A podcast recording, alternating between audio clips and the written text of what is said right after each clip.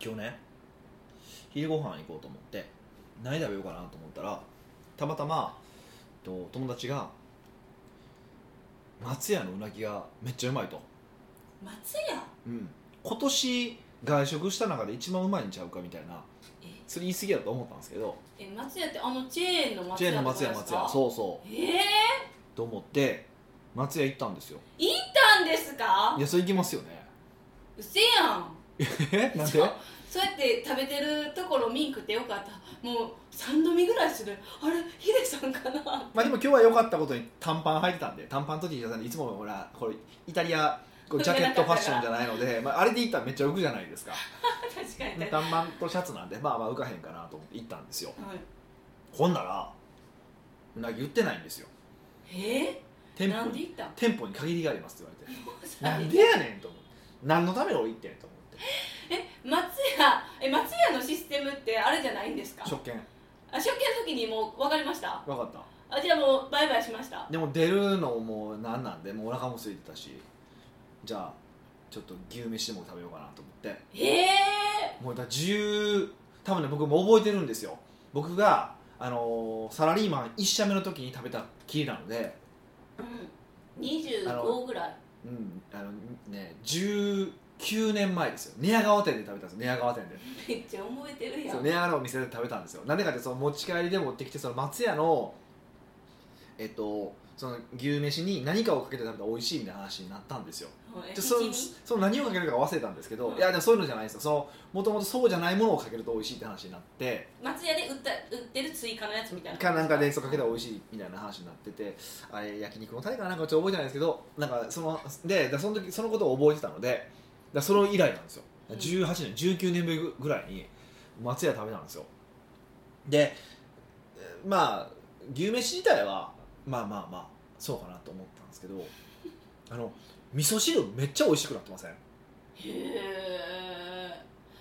知らないマジですかいやおそらくなんですけどその18年19年ぐらい前に食べた時ってもう味噌汁まずっと思ったんですけどう美味しくなったんですよん、絶対インスタントですよ、インスタントなんでしょうけどいや当時のそのまずさと比べた時うにん、すごい美味しくなったから下手な定食で食べるよりも美味しい味噌汁になってたんですよへいやえ本当に定食ピザのメーカあーれ安,、まあ、安安いとこですよもちろん安いとこ美味ししくないとこですけどと比べたら全然昔もうもう味噌汁まずくて飲まれへんかったのにあ美味しくなってんねんなーってちょっとあの発見がありました思いましたねまあ二度と行くことはないですけ ども言おうとしたのに次行きいやただただうなぎ食べたいんでねいやどれぐらいそのうなぎが本当に美味しいのかっていうのもちょっと気になるんですよええうなぎですかしかもうなぎ店舗限りあるってどこに売ってるんですかいやわかんないですよで梅東京梅田の店舗に行ったらないんですよ梅田ですよ梅田そ大阪の中心街は梅田ですよやっぱこれ先週言った通り大阪はもうそれ以外の地域なんですよやっぱう VS に上がってこうへんだって私も今よそう一瞬よぎったじゃないですかそうそうそう絶対東京ですよそれかなんか福井とかそういう系あの海が近いところりいや海関係ないと思う けど、えそう、まあ、う都なぎ内って都内海でじゃな都く内で都て内都内で食べたっていうところは違うと思うんですけど、うんそうなんですそね。なるほどね。だからわかんないですけどねなんかこう最近行ってないレストランで美味しくなってるんですかねファミレスとか私はロイヤルホスト派。美味しいんですかロイヤルホストロイヤルホストのオニオンスープがめっちゃ好きなんですよ。へえ昔から食べてた。ロイヤルホストに入ったロイヤルホストってなんて言うか知ってますか？ロイホあ、知ってる？え普通ロイホじゃ ないのえみんな、ロイホって言うんですよ。うんいやでも今の知らなさそうな反応やからうん略も知らんかなって思ったら知っててちょっとびっくりした。それは知ってますよ、そうそういやロイヤルホストぐらい知ってますよ、一応 チェーン店の勉強もしてます、すごい好きやからしてますからね、味を、まあ、食べに行くことはあんまりないけども、少なくともどういうチェーンなのか勉強してるつもりですし、まあ、もちろんね、一部は食べに行ったりもしますしね、へえ。うん今も？今行きますこの間もあれ行きましたよ、あの焼肉ライク行きましたよ、焼肉ライク？焼肉ライクってあの一人焼肉の専門店がへー。今、東京で流行ってるんですよ、さ最近、ベトナムかな、なんかにできたんですけど、もう1店舗ができたんですけうん。ど、あの牛角のうん西山さん牛角作った西山さんっていう人があの都都内で会長になって今作ってる業態なんですけど一人焼肉の専門店で定食が3つ4つぐらいししかない感じなんですけどすごい今並んで新橋が並んでるんですよへえそ。れ行ってきましたよもちろん夜も一人焼肉なんですかそうそうそうそうそうそう寂しくなくでそれ黙々とそ食べれるのそれは知らんけど 寂しいかどうかは知らんけど、まあ、少なくともそうやなとあのそういう業態が今結構うまくいってるって話を聞いたんであもう誰にも食べてる時ぐらいは邪魔されたくないってことですか、まあでも焼肉ってなんか鬱陶しい時ありますもんね焼き奉行でしょ僕はねえでもヒデさんと焼き肉行ったらすごい美味しくとても楽で楽しいですそうですねそれみんなに言われます 全部やってくれるもんそうなんですよ僕の思ってる焼き加減食べたいんであとあれをするとねすごいいいことがもう一つあるんですよ何何かっていうとチンタラポンタラ食べるやつもあのプレッシャーを与えれるじゃないですかもう次焼いてるから食えよみたいなこう無言のプレッシャーを与えれるじゃないですかちょっとホスピタリティ的にどうなん お早く帰りたいもん焼き肉ではよ帰ったらそうそうなくないですか、でも僕多分あれですよ、まあ、店によりますようん店によりますあ出てくる速度によるんですけど大体40分あれば出れますよ僕ちゃんと出て出てくれば焼き肉の話ですよ焼ね肉焼肉40分、ううんん、入れすぎやん40分の間にもうちょっとこう1時間半ぐらいでこう入れへんかったらお腹もびっくりするいやいやもう40分で40分ですであとびっくりされるのがあれそうなんやと思ったことがそのこの話もした気がするんですけどねキムチって大体こう初めに頼んで最後まで残るもんなんですねキムチが残るキムチ大体その肉食べるキムチ頼むじゃないですか肉来るじゃないですかでちょうど終わる時ぐらいにキムチが終わるか終わらないかぐらいみたいなことを言われたんですよまあ確かにあの箸休めというか口直し、うんみたいな感覚僕多分肉来る前にに終わるんですよ早すぎキやムんチが小鉢かいや小鉢ですよ小鉢キムチの盛り合わせが小鉢ですよあんなの量多いわ小鉢にしてまはあ、多いって言われますけどそうそうあれを食べるんですようんはい何なんですか早食い大会をしてるんですか早食い選手になりたいんですいやか早食いとかじゃないですよだから食べたい速度で食べたらそうなったっていうだけなんですよすごいですよでももういつもやっぱりヒデさんがいない時ではヒデさんって食べる速度速いよなっていう話はしますよあだからちょっと食べる時緊張するよなって早く食べなって思うじゃないですかうんうんうんっていう話はたまにあるわかりますだから私知らずに食べる速度が速くなってましたってあー 言うもあーまあね1000回噛まなあかんのにほんまはあ100回か100回噛まなあかんの噛みすぎやわなくなるわ そんなのぐらい歯歯なくなるわ歯はなんか溶けへん歯わなくなるわぐらい本当は昔はた噛んで食べたら方が良かったけど今はもう違うんですよね前それなんかヒデさんが言ってましたよね噛あまんでも良くなった時代やみたいーなあーそう食べ物そのそうよく噛めっていうのは噛む噛むための食材だから噛むんであって噛まなくていい食材が噛まなくなってるだけですよねって話ですよねそうそれは僕が言ったわけじゃないそういうふうに言ってはった人がいておおなるほどと思ったんですけどねいいから解釈するわみたいなあ解釈そういうふうに言うように解釈するわけじゃなくてそうだよねっていうふうに言われたら確かにそうやなと思ってうーうんえどうなんですかヒデさんの周り友達は食べるスピードどうなんですかうーんまあ早い方は早いですよねうえそんういう友達と食べに行ってももう肉の無言のプレッシャーをやるんですか、まあある程度は合わせますよある程度は合わせるけど、うん、 俺のペースでうん、基本はねなるべくもう早く終わりたいじゃないですかえそういうのあるんですねうんなんかそうですねうんそんなん言うてたら焼肉食べてきたくなりました僕昨日食べたんでね最近ねいいところ発見したん ですよ焼肉で焼肉おで寿司じゃなくて最近 焼肉ででしかもそのランチで焼肉本格的な焼肉食べた時あるじゃないですか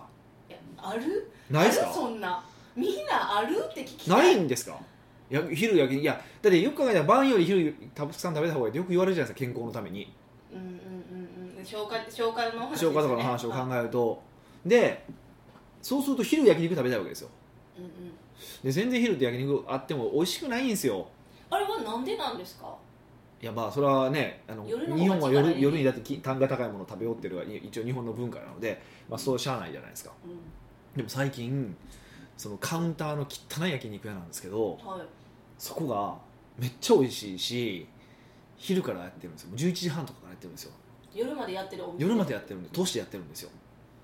ただむっちゃ汚いんですよでむっちゃ汚くて昨日食べに行ったんですけどうあの途中であの冷房が結露を起こして冷房からずっと水がポタポタ落ちてるんですよんもうそれお店のくなクオリティになありじゃないです かそうそうでそれを避けながらや焼き肉を食べるっていうなんかシュールな絵面でしたよ自分の近くでポタポタ音いやもうなんやったら僕のもうこれ、ま、もう前ぐらいに落ちてきたんですよ、ええカウンカウンターと僕のちょうど間ぐらいに落ちてきたんですよもう嘘やそう それは「おーい」とか言わないんですえーいやもう落ちてきましたよあすいませんって言われて一応拭こうとしたけど結局拭いたらケツずっと現れるじゃないですか、はいだからなかなか終わらず「まあ、全然いいっすよ」って言ってえー、それ一人焼き鳥あ焼き肉へえーまあとあのあれで行きましたけどグループ会社の社長とかで行きましたけどね、うん、えそれ都内ですか大阪ですか都内都内そう私も行ってみあでも私それで気になるのがはいなんでないか分かりました焼肉がお昼ないかほ匂いうほ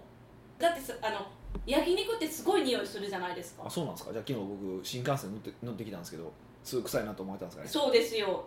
だからこう例えば OL とか、そのサラリーマンがランチねそんな焼肉食べて戻ってきたらもう臭いじゃないですか匂いはやっぱすごい匂くなるから匂いになるから自分も嫌じゃないですかうん、うん匂いだからお昼はあんまり焼肉が盛んにならんどうですか、まあまあそれもあるんでしょうけどね、まあ、基本的にメインメインのものとか高いものはまあしかやってないじゃないですかフレンチでもねうんまあそういうもんだと思いますよ、そうんっかいいこと言った思ったのにそんなに響いてなかったですねまあ、だからといってどうやってこともないじゃないですかただまあそうやって昼間食べたい人がいてるってのはあるからうん実はそこにチャンスがあるかもしれへんなっていうのもあるしまあ、でも最近の焼肉屋さんってあんま匂い使わないように工夫もしてますよもねう匂いにこだわるな今匂いの話してないよもう終わってるわ、だってヒデさんだって香水とかは結構言うじゃないですかうん、だから同じですよ例えばじゃあおかいお講座に来た時焼肉プンプンやったらヒデさんもあれって思うでしょいややけどいや違う違うもう焼肉の話はもうおそう終わったよ、ね、その昼昼の昼じゃその昼にやってない理由が匂いって話はもう終わったのにもう一回戻すほどの話かそれ、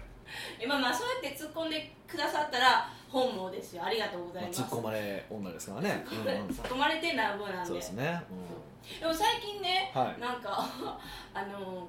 あんまり噛まなくなったんで面白くないですねって言われたんですけどどう思いますやっかぱりも物事って慣れですよねですよねだから慣れたから私も噛まなくなったんですよね、まあそれはありますよね、ほらだから成長を喜んでくれたらいいのにうん、なんか噛まないんですか みたいな感じそれが期待ですよねお客様からの期待が何なのかっていうことですよねえじゃあなんかあえて噛めといや別にそこまで 僕はそれは言わないですよでそれは昔からの人は知ってるけど今の人は知らないじゃないですかもう神キャラ神キャラとは知らないのでそうかそうかそうかそうでもあそうやってその、まあね聞き直してもらったらあ美香がこう週1頑張るだけでもこんなに変わるんだって分かってもらえればみんなもこうちょっとずつ美香頑張ったら変わっていくんだなっていうのを感じてもらえるはずなんですようーんそれは結構いいことじゃないですかその成長を感じてもらえるっていうのはリアルにえめっちゃ恥ずかしいんですけど えいや恥ずかしかったらもうなんか生きてるのも恥ずかしいかなと思ってなんでそこまで言うんです か昔のポッドキャストを聞きましたって言われたら、はいやっぱめっちゃ恥ずかしいですあーえ今別に昔と今めっちゃ変わったとも自分は思わないけど、そうですまねあ、最初の辺やっぱ緊張してたじゃないですかあの自分の声を取るとか一般的に生きてきてないじゃないでうすんか、ないまあないですよねだから緊張してたからおーってなってたけど、うんあの時はちょっとあんま聞いてほしくないなっていうのがあるだから非公開にしないダメですダメですなしないけど えでもそうやって残るから成長も分かってくるじゃないですかだから僕もやっぱりいっぱい過去の動画とかいや撮り直したいなと思うものもあるしまあ動画はねこうあれが出見ちたゃ目います見た目もあるし見た目ねが出ちゃそううとりあえずひげ生えてないのは全部消したいのとかもありますよそんなあるあるあるにあへるーあるしねあるんですけどまあそれも含めてですからねそれも含めて北岡秀樹やそうそう過去のね自分をまあねこう否定するのもよくないしいいじゃないですかもうおおらかにいこ、キャラじゃないうねいやおらへん けど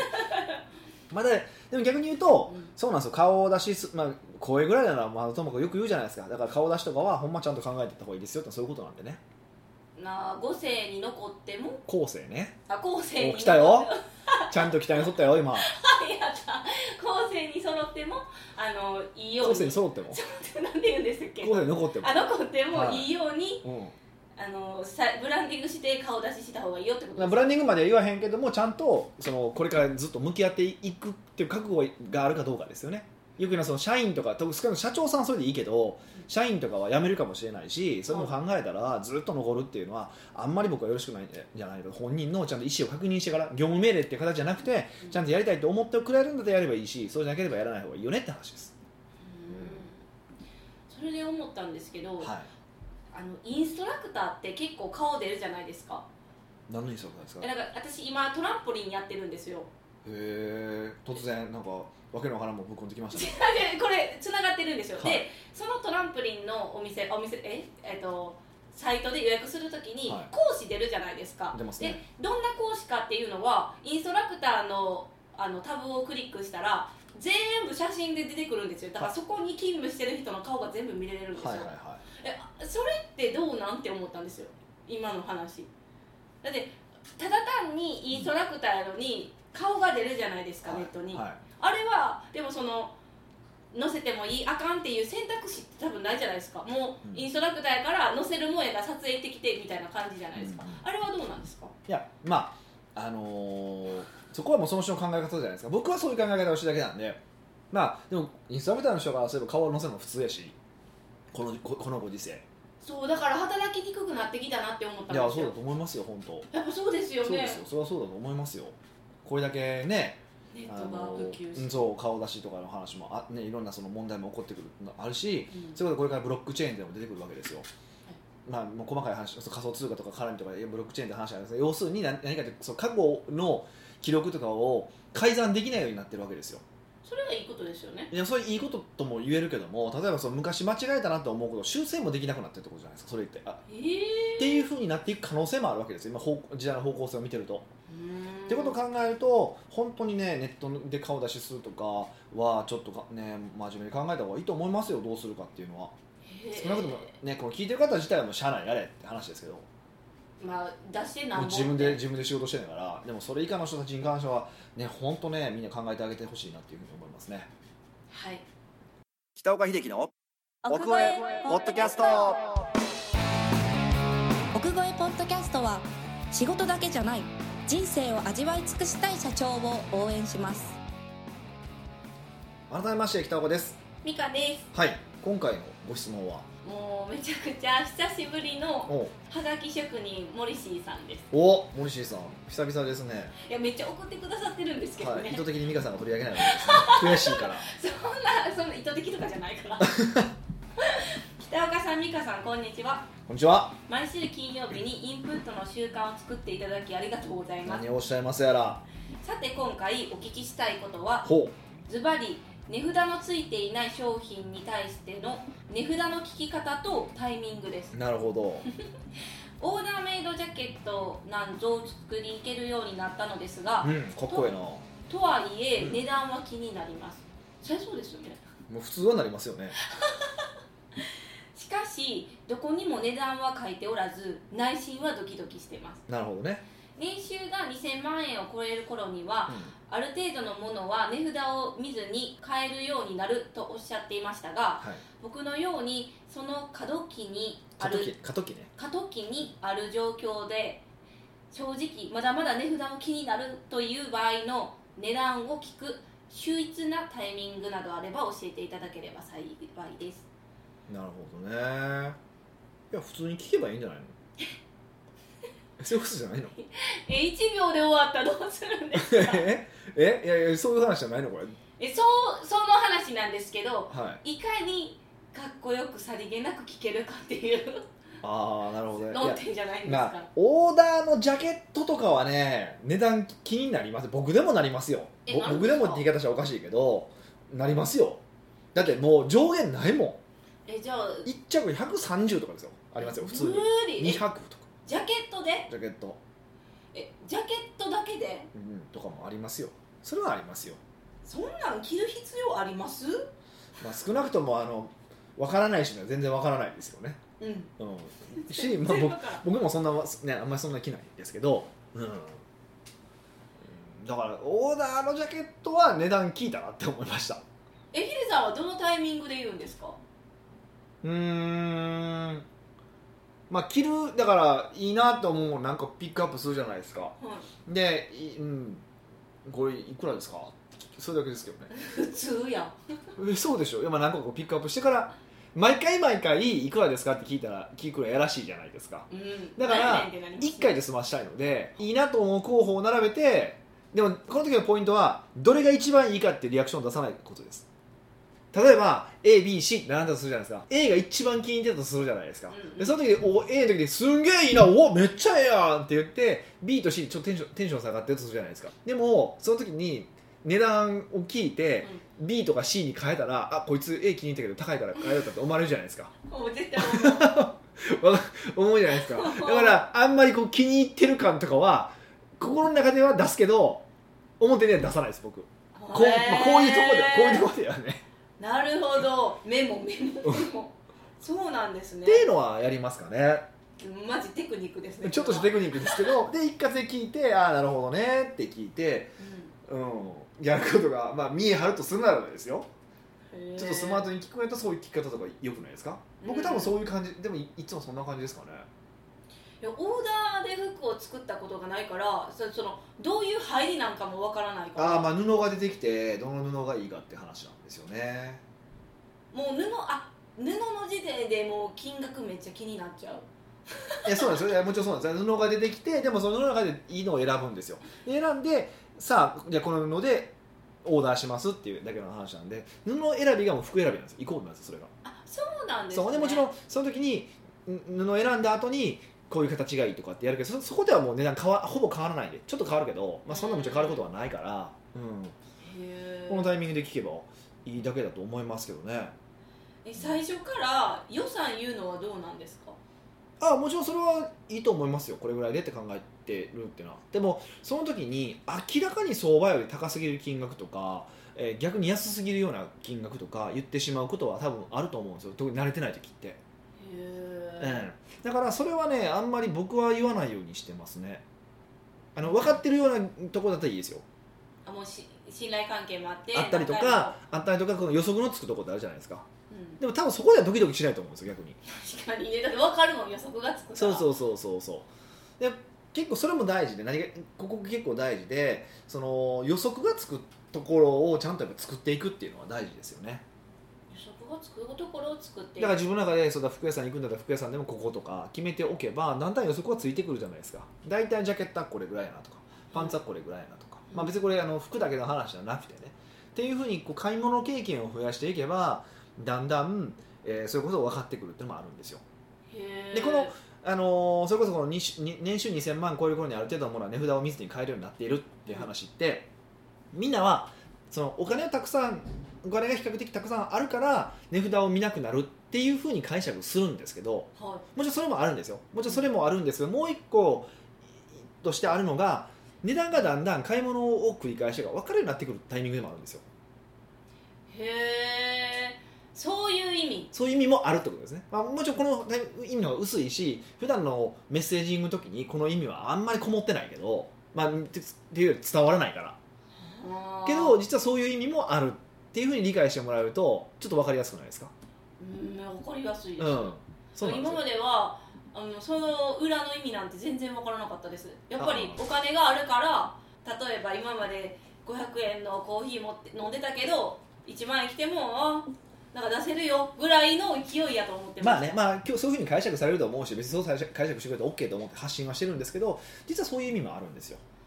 だから目利きが効くようになるってことですよねまあそうですなんとなく分かるようになってくるってありますよねあーじゃあモリシーさんは今それを得ていってる状況って感じですよねまあ要はそういう過そ渡の期過渡期にあるうん目利き機そうそうそうそう目利きの木そうだからほんまに、あのー分かるようになりますよだから一回あったのが、まあ、あるそのいつも行ってる服屋さんでねニットジャケットを出してきた時があったんですよしれっと、うんでこういろんなジャケットとか着てあいいですねいいですねいいですねってやったんですけどニットジャケットも着てんけどよかったんですけどこれ絶対これやばいやつやと思ってこのニットジャケットって結構しますよねって言ったらえっとね25万って言われたんですよえニットジャケットですよ普通のジャケットじゃなくて普通のジャケットは25万まああるんですよその既製のジャケットでもでまあ僕も一部はそういうジャケットも着てるんですけど、ニットジャケットってもうニットなのでーうん、カジュアルにしか着ないじゃないですかそうですねも仕事に着ないので25はありえないですよ僕からするとあそうなんですねそれはないですプライベートではそれはプライベートトに25万とかわかんないですね、そうなんですか,、うんなんか別に着てそうやけどみたいなまあ、イメージはそうかもしれないけど、うん結構そういうとこちゃんとしてるんですよでも逆にオンオフあるぐらいの勢いじゃないえですまかあまあ働く量としてはねでもだからそういう感じだからこれは違うっていう言ったしだからやっぱプライベートではこんな金額のは着ないからって言って断ったし、あそういうのちゃんと言うんですあね断る時あ僕だからそう断る時結構理由までつけて断るのもあ断りますよだからそうそれもありかもしれませんね理由つけて断るっていうのはあーこれすごい例えばもうもうほらそれこそ ABC で A すごい気に入った感じのことを言ったとするじゃないですかいやでもこれ着回し聞かないっすね僕のクローゼットの中ではとかっていうのもできるじゃないですかっ確かてにいうまあ理由付けはあってもいいかもしれませんけどね、うあん、ーもう断る時にそんなはっきり言っちゃうんですね僕は多分割とはっきりと断りますねやんわりっていうよりはえそれはあれですかやっぱりもう常連さんやからってもう顔見知りの仲やから言うといや普段でも全然僕そこは言いますねもう怖いものなしですねえそれは、えーと言った方が断る理由言った方がよくないですか分かりやすい向こうも分かりやすいじゃないですかってことは、あうんこの金額のものは例えばプライベートものは無理なんだなって判断してもらえるから、うんじゃあそうじゃない仕事のものも出そうって思ってくれたりとか、あー向こうが次提案してきやすいじゃないですか断る理由を正しく言うっていうのはそうですねだからダメなんですかねんなんかはっきりと言うのはあかんみたいなイメージやっぱ日本人的にこういやこれはちょっととかって言った方がいいんですかへえなんやろその人とか持ってくるセンスも合わんかっても面倒くさいしそこまで接客してほしいって思ってないからですかねあそういうそっちねそっちタイプまあ、まあそれだったらもういいですっていう、そこはいいんや ね、うんあででも本気で買おうとしたらめっちゃ聞きますね、うんいろいろセンスそうセンス合わへん時は困りますね、うん、そういう時そういう時はちょっとセンスが難しいですねっていうことを言っ傷つて く傷つかないですよ傷つかないですよちょっと僕にはレベル高すぎますとかって言い方するあそっちなんですね、うんあっちを立ててあげてそう断そるうみたいそうなそねうそうですちょっと僕にはレベル高すぎて分かんないですねってえじゃああの一番最初お店行って初めてのお店だとするじゃないですか、うんでもそこでなんか何かをかみジャケットやジャケットって決めてたとしますはい やったら誰に声かけるんですか誰に声かける一番綺麗な女の子に声か女かいい男ちゃんかいいけるい